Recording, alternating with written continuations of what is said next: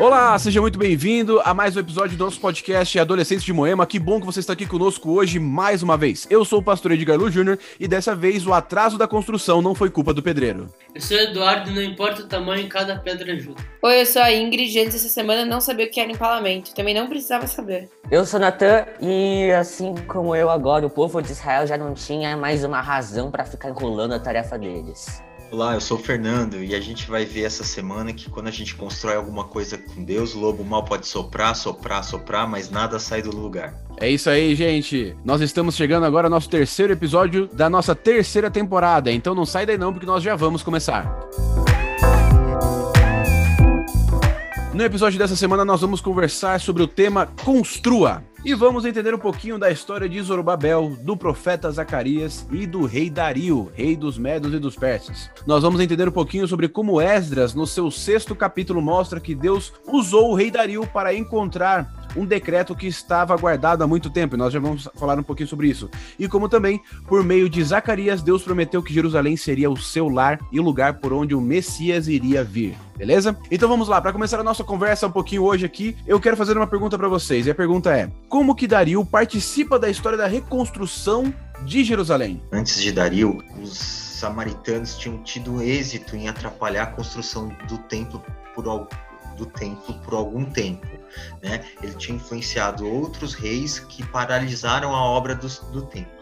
Quando Dario assume o, o, poder naquela época, aí sim é, Deus manda profetas para que construam novamente o templo e Dario, através das ordens de Ciro, tem uma revelação. Então, as outras nações não queriam que Dario e Jerusalém construíssem de novo o templo, eles faziam de tudo para tentar atrapalhar, principalmente os Medos e os persas. Mas Dario conseguiu, ele estava é, procurando alguns decretos antigos e achou um decreto que Ciro fez muito tempo atrás, falando que uh, se o templo, as medidas que o templo tinha que ser reconstruído e quem ia pagar pela reconstrução do templo iam ser os Medos e os persas. Quando Dario ele fala que pode voltar à construção, ainda mais fala que quem vai pagar vai ser, vai ser as pessoas daquela região.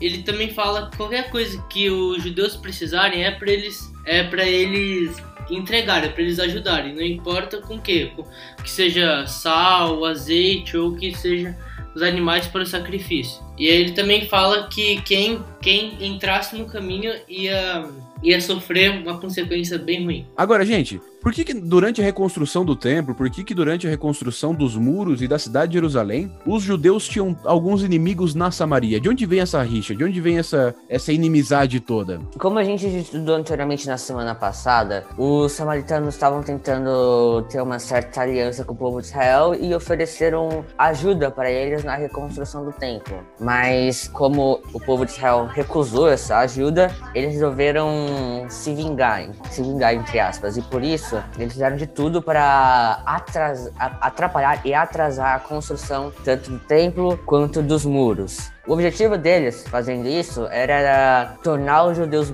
mais vulneráveis aos ataques dos povos da região. Uma outra questão importante que os samaritanos eles, eles adoravam outros deuses, então os judeus recusaram essa ajuda não por não por, por um capricho, mas sim por temer que essas influências desses outros deuses pagão, pagãos entrassem no templo de Deus agora, que iria ser um templo dedicado somente a Deus de Israel. Então os judeus não queriam contaminar o templo. E eles aprenderam a lição que a origem da prisão deles e do cativeiro deles foi justamente essa mistura e a influência de deuses pagãos na, na cultura e na religião do Deus de Israel.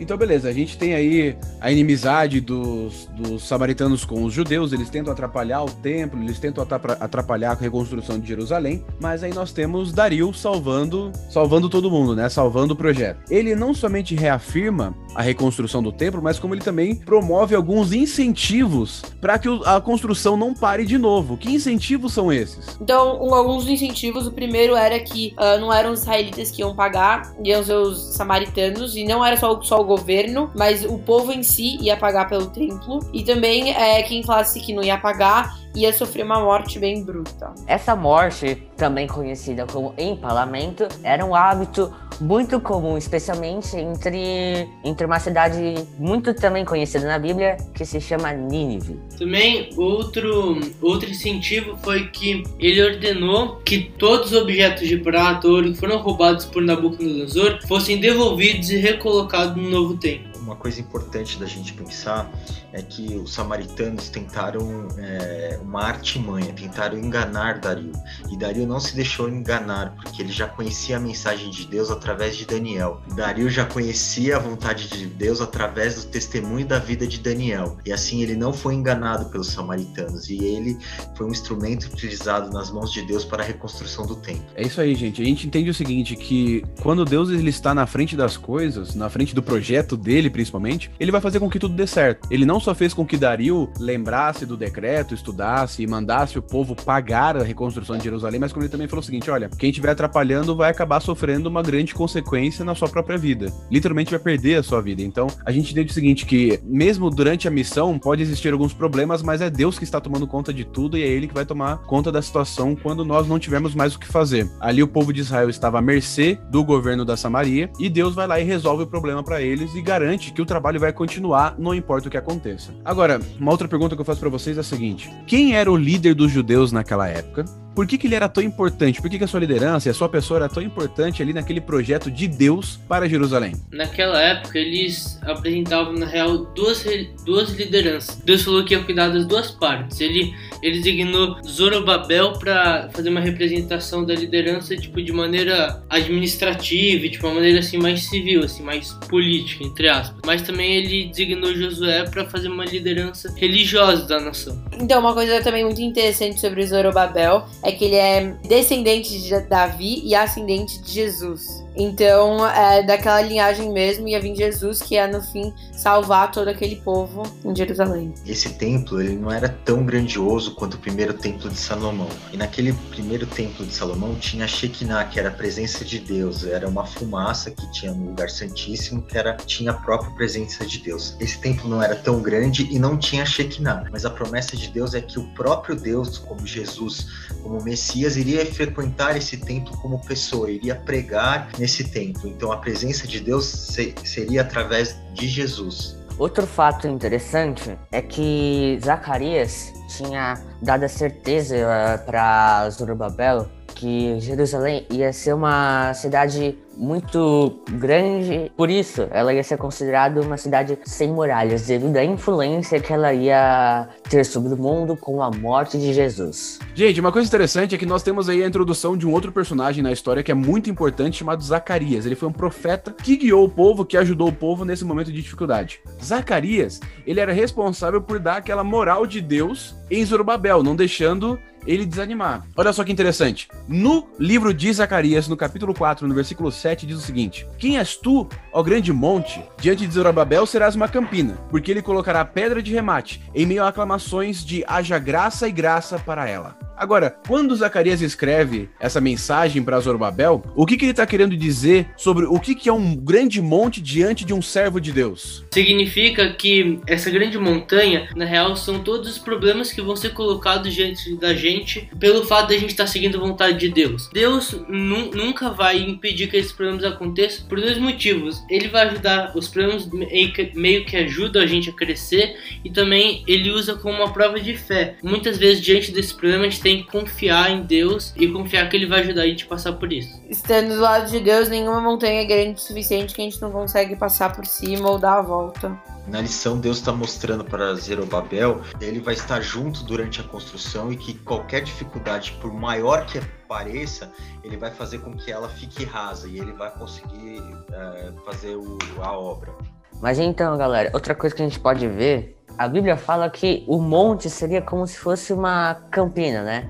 Ou seja, para Deus pode ter mesmo seu Everest, mas no fim das contas é só um montinho de areia. É isso aí, Deus de uma certa maneira fala para Zorobabel o seguinte: Zorobabel, você pode ter um baita de um problemaço na sua frente, mas eu sou Deus eu vou estar com você e vou resolver esse problema como se ele fosse absolutamente nada para mim. Então é tão simples quanto uma campina ou como um montinho de areia, como o Nathan falou. Agora, gente, trazendo para os nossos dias, como que eu posso aplicar na minha vida a experiência que Zorobabel e Zacarias tiveram perante as dificuldades ao cumprir a missão deles? Na nossa missão, como é que eu posso tirar uma, uma, uma, uma lição de toda a história que nós analisamos aqui? A gente pode ver com essa lição que Deus é um Deus que ele ajuda a gente, ele se importa com as nossas necessidades e se você tem a certeza, e se você tá fazendo a vontade dele, se você está seguindo os planos dele, você pode ter a certeza de que tudo vai dar certo. Não importa se a dificuldade pode parecer muito grande pra gente,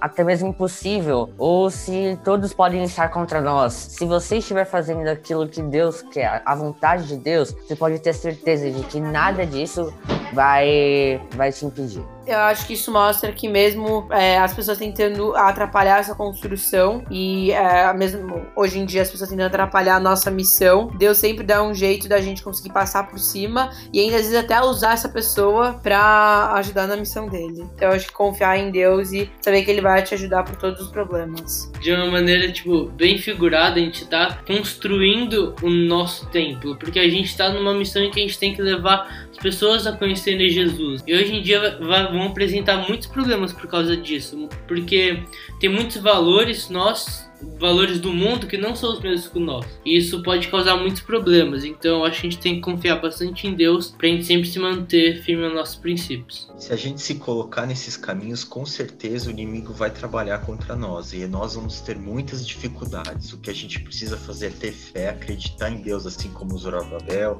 Zacarias acreditaram. A gente tem que pedir oração, eh, em oração a orientação de Deus e aí sim executar a obra dele, que ele vai preparar o caminho. Ele vai tirar as grandes montanhas, ele vai aplanar o terreno e vai tirar os problemas para que a gente possa executar essa obra. Isso aí. Uma coisa interessante que nós temos é a missão em comum. Nós temos uma missão coletiva, que é apressar a volta de Jesus, levar a mensagem de Jesus para todas as pessoas, mas ao mesmo tempo, os problemas são personalizados. Eu tenho problemas diferentes de você que está nos escutando agora no podcast ou de qualquer um de vocês que está aqui comigo gravando hoje. Nós temos problemas diferentes, mas o que é interessante é que Deus, apesar da nossa missão coletiva e apesar dos problemas personalizados que nós temos, ele falou o seguinte: tudo aquilo que vier para vocês, manda para mim que eu resolvo. Não importa o problema que você tem de levar a mensagem de Deus ou o que Satanás possa colocar na sua frente, eu vou resolver e esse problema ele vai ser tão simples para mim como se uma montanha gigantesca virasse um montinho de areia. E essa aqui é a mensagem mensagem principal da história e da lição dessa semana, que é que Deus pode proteger você, pode te ajudar a passar e superar por